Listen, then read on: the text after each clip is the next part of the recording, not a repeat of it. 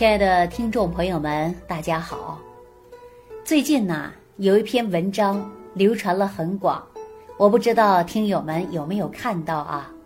这篇文章呢，还挺奇怪，它的文章题目啊，还是个疑问句儿，叫“为什么病人越来越多？”由于可能是从于职业的因素有关，我看了这个标题就特别敏感，于是呢。我就一下子啊，把这篇文章特别感兴趣的、迫不及待的，就把这篇文章看完了。看完之后啊，我不瞒大家啊，我一个人就沉思了很久很久，因为这篇文章当中说到啊，说目前的医疗水平不断的发展，由于各种各样的药啊，也是层出不穷。咱就打个比方来说。大家最熟悉的降压药，您看就有多少个类型？有利尿剂的，啊，有钙离子阻断剂的，还有肾上腺素阻断剂的等等，并且还有直接扩张血管的吧。那么这么多类型的降压药，甚至可能有几百种。可是为什么我们现在高血压病人没有减少吧？反而会不会每一年都会逐年的上升呢？由此可见呢，我们说这些事儿，让大家也沉思。现在高血压普遍了，而且我们老人一见面啊，就相互打个招呼。哎，老张，最近怎么样啊？血压怎么样啊？血糖怎么样啊？是不是这样啊？有的老朋友啊，跟我打电话，还有给我。发微信的，说一天吃了五六种降压药，轮着吃，可是血压呢，就是降不下来。天天吃药，可能还达到一百七八，每天都担惊受怕的，怕自己中风，怕自己心梗，一下子把命丢了。这是为什么呀？就是因为呀，药比以前越来越丰富了，反而病也是越来越多了。大家知道这是什么原因吗？有没有分析过呀？但是我反问大家：为什么有的人天天吃降压药，这血压呢就降不下来，反而你一天吃了五六片或者五六种降压药，才能把你的血压降下来呀？相信这种啊就是普遍现象了。有很多人说一种药不好使。那就几种药在一起联合用药，是不是啊？所以说很多人说是不是药有问题呀？那就在药上找原因。我告诉大家啊，我们现在国家对药品监管这一块是非常非常严格，任何一款药上市，都是要经过三期以上的临床，都是经过多家三甲医院有临床报告的。而且不达标准的，绝对不能生产。所以说药效是没问题的。可能我说到这儿啊，有很多朋友啊，自己就会问我了：你说药效是没问题，但是为什么不起效呢？为什么我吃了就没有效果呢？到底是什么问题啊？我跟大家说说啊，大家听一听是不是这个理儿？药物对您所起的作用啊，不大。关键不是在药上，而是在你的本身。本身在哪儿呢？就是因为你的脾胃大门还没有开，你的吸收功能可能出了问题。我给大家举个例子啊，比如说呀，你脚特别痒，啊，你说怎么能够把你这个脚解决痒的问题呢？你可能说你要抓一抓、挠一挠，偏偏呢你是隔着鞋子去挠你的脚。那你说，你能解你的脚痒的问题吗？你隔着鞋子去挠，你能抓得破吗？你能抓得到吗？你的脚说再痒，你也解决不了吧？这就是我们老百姓常说一句话：隔靴搔痒。哎，说脾胃的大门就是这样的，你吃进去的药物啊、食物啊、有效的成分。它都得通过脾胃来吸收的，但是你的脾胃功能的大门关住了，啊，或者说吸收不好，吸收就那一点点，那你说你能起效吗？你起不住效果，是不是啊？那你吃什么呢？吃什么都不顶用。再给大家举个例子啊，就像你家里有个桶，桶的是装的是水，你一盆接着一盆的往桶里倒，但是你会发现呢，你这个桶呢一点不存水，为什么不存水啊？因为你桶底儿是漏的，有很大的一个洞，你上边倒了水，你下边就流走了，所以说呀，你就没有成像，对不对呀？那不就是我们的老朋友的真实写照吗？啊，你脾胃功能不好，你每天吃再多的药，你吃再多的食物，你吸收不到，那也是自然而然的往出去排了，把你脾胃功能的大门紧紧的关闭着了，那是不是吸收不良了？那大家再回头看一下，比如说你昨天吃的韭菜，你第二天排的就是韭菜；你头天吃的玉米。你第二天排的就是玉米粒，你说是不是啊？这就是因为吸收状态。那什么药能够对你起作用呢？你吃的食物都不起作用，在你的身体当中溜达了一圈儿，来一次肠道旅行，直接就排出去了。那是不是就像一日游一样啊？根本就没有吸收的机会，也没有把这些毒素、废物、垃圾排泄掉，在你体内堆积，你可能还会产生毒素。所以说你脾胃功能不好啊，就算你吃上太上老君的仙丹，你又能有什么效果呢？反而不能排出去的结果，还会给你体内造成大量的毒素，让你的肝肾功能有问题，毒素垃圾不能正常的去排出，残留在于体内，加大了你肠道、肝脏的负担。那最后我们很多老朋友就说了，自己啊身体不好。而且呢，原来是脾胃功能不行，这回不会说了。哎呦，哪个医生给我开的药不好使啊？哪个医生给我解决的药可能是假药？记住了，不存在假药，也不存在说医生给你开的药不好使，是因为你自身的脾胃功能不好，你吸收不到，所以说再好的药对你来说就不起效了。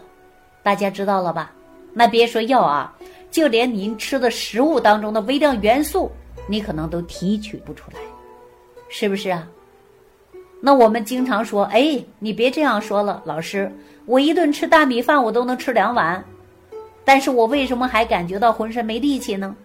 你别看你吃两碗，大米当中的碳水化合物你可能吸收不到，可能就在你肠道之间出现一个旅行，所以说你营养功能都很差，那么导致你身体呀。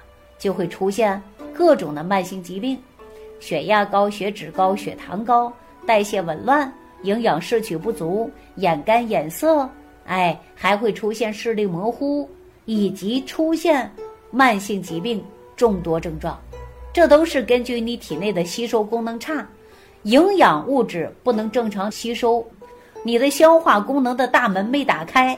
这个时候，记住，你补任何的好东西。你就天天吃人参，你天天炖燕窝，你也吸收不到。大家知道了吧？我们自古以来呀，都知道脾胃它是后天之本，运用水谷生化之源，所以说脾是主运化、主吸收的啊。这个可不是我总结出来的啊，是我们呃老祖宗留下的。可以说我在今天节目当中啊，就给大家呢再说一说。那就像我们补土派的创始人李东垣，他在四处行医治病救人的过程中，就发现了这个道理。当时李东垣呐，走到哪里就为百姓治病到哪里。有一天说走到了江南地区，啊，当江南地区呀说啊盗贼猖獗，社会治安非常乱。当时啊，知县是郭知县，还算是个好官儿。每一天呢，操劳公务，一不小心呢，就患有了心痹之症。心痹之症是什么呢？就是我们现在西医所说的冠心病。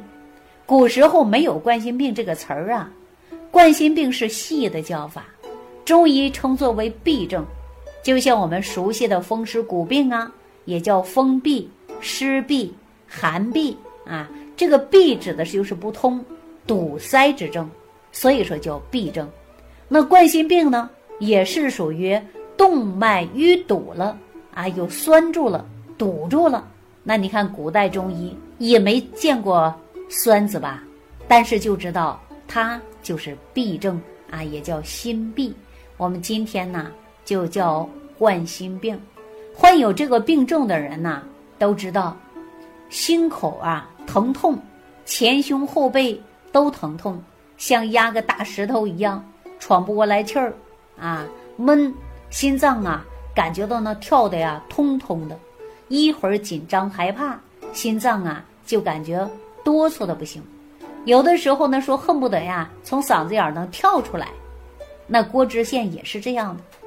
从脸色来看呢，发青，嘴唇发紫，请了不少医生，就给郭知县来开药看病，但是都没什么效果，病情越来越严重，最后啊，根本就办不了工了，连动弹呐都费劲儿了，只能啊在床上躺着了，奄奄一息的状态。这个时候啊，听当差的说，李东垣呐要路过此地，赶紧把李东垣呢请来给郭知县看病。等李东垣到了之后啊，就给郭知县看了，怎么看的呢？过去看病啊，就是望闻问切啊，然后呢舌诊再看一看，之后呢再看一看啊，过去这些大夫给郭知县呢用的是什么样的药，随后呢把药方啊，包括药渣都拿过来了。给李东垣看，李东垣说开的药啊都对，啊没有错误，都是张仲景的方子，比如说三大泻心汤、黄连泻心汤、甘草泻心汤、半夏泻心汤，这不都是名医调理心痹之症的方法吗？没有错呀，这药是对着的。但是呢，说呀，你不能责罚给你看病的这些大夫，为什么呢？因为你用了药啊，病情没有得到缓解，而且没有得到改善，反而越来越严重了。为什么告诉你不要责怪他们呢？因为呀，用药之前少了一道工序，啊，我把方子给你开一个，你先用上，然后呢，再按照你以往的方子你继续用。这个知县呢，就半信半疑的啊，说毕竟啊，李东垣的名声在那儿呢。说金元四大名医呀，于是呢就照做了，结果呢知县呐，这回的心痹之症改善的非常快，不出七日，啊胸闷呐、胸胀啊、疼痛的症状啊都消失了。后来又把李东垣请来了，虚心的请教一下，问少了哪一道工序啊？李东垣笑笑就说了啊，说你之前吃的是。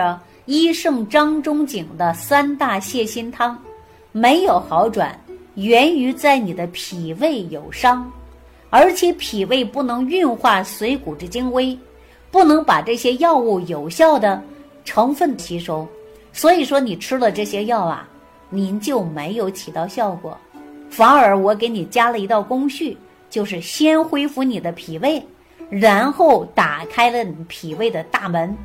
恢复了你的吸收功能，再给你用药，这药效啊自然就发挥了。所以说呀，你的心痹之症就得到了有效的解决了。说到这里啊，我不得不给大家提醒一下啊，这几天很多人在微信给我留言，还有很多人呢给我打电话，说自己的病啊很多。啊，而且呢，上来就说李老师，你看你能不能给我开点药啊？你能不能给我解决问题呀？我说你什么症状啊？就把自己的症状啊说的很多很清楚，甚至有一些人呢，把自己的化验单都让我给看了。实际我看过大家很多病例，您开的药啊，医院给你开的药，大夫告诉你吃的都没错。就是因为你的脾胃功能不好，所以说吸收上啊吸收不到位，导致很多人呢用药吸收不到，也会出现病情好转迹象比较慢。那么当然还有一些人呢脾胃虚，吸收的营养不够，吸收的营养不足，然后出现慢性疾病亚健康症状的。我在节目当中啊，不止一次的告诉大家，人一定要好好调养你的脾胃。你只要把你的脾胃功能调养好，吸收营养物质充足了，您就不会出现慢性病的。那说到吸收来讲啊，很多人根本就没有重视这个问题，也有很多人呢调养身体根本就不到位。我给大家说啊，你看很多女人在坐月子的时候，这一个月的吃饭都特别重视，而且这一个月吃饭呢，那都是健康营养的方式方法来调养自己。满月之后啊，你看红光满面的，气色也很好。别看啊，说女人生完孩子之后啊，这一个月很辛苦，还要带孩子，还要喂奶。但是呢，你会发现呢，她的气色很好。这跟什么有关呢？这就是跟生活饮食有关。我相信女人在坐月子的时候啊，都注重自己的饮食和生活习惯，因为怕落下月子病。嗨，所以说呢，很多女人说：“哎呦，我得好好坐个月子。”坐月子过程中，是不是就注意的饮食合理的搭配吧，保证营养的充足了吧？那你再发现女人呢，一旦满月之后，小孩上了几岁了，也没有注重自己的吃饭了，往往呢，您看女人多少变成黄脸婆的，有多少女人天天睡在美容院里，天天美容按摩的，那您看皮肤还是很差吧？也就是说，我们每一天摄取的营养啊，跟作息时间关系和身体是息息相关的。如果说你一个人不重视你自己的饮食习惯，不重视你的营养搭配，你真的就会出现慢性病。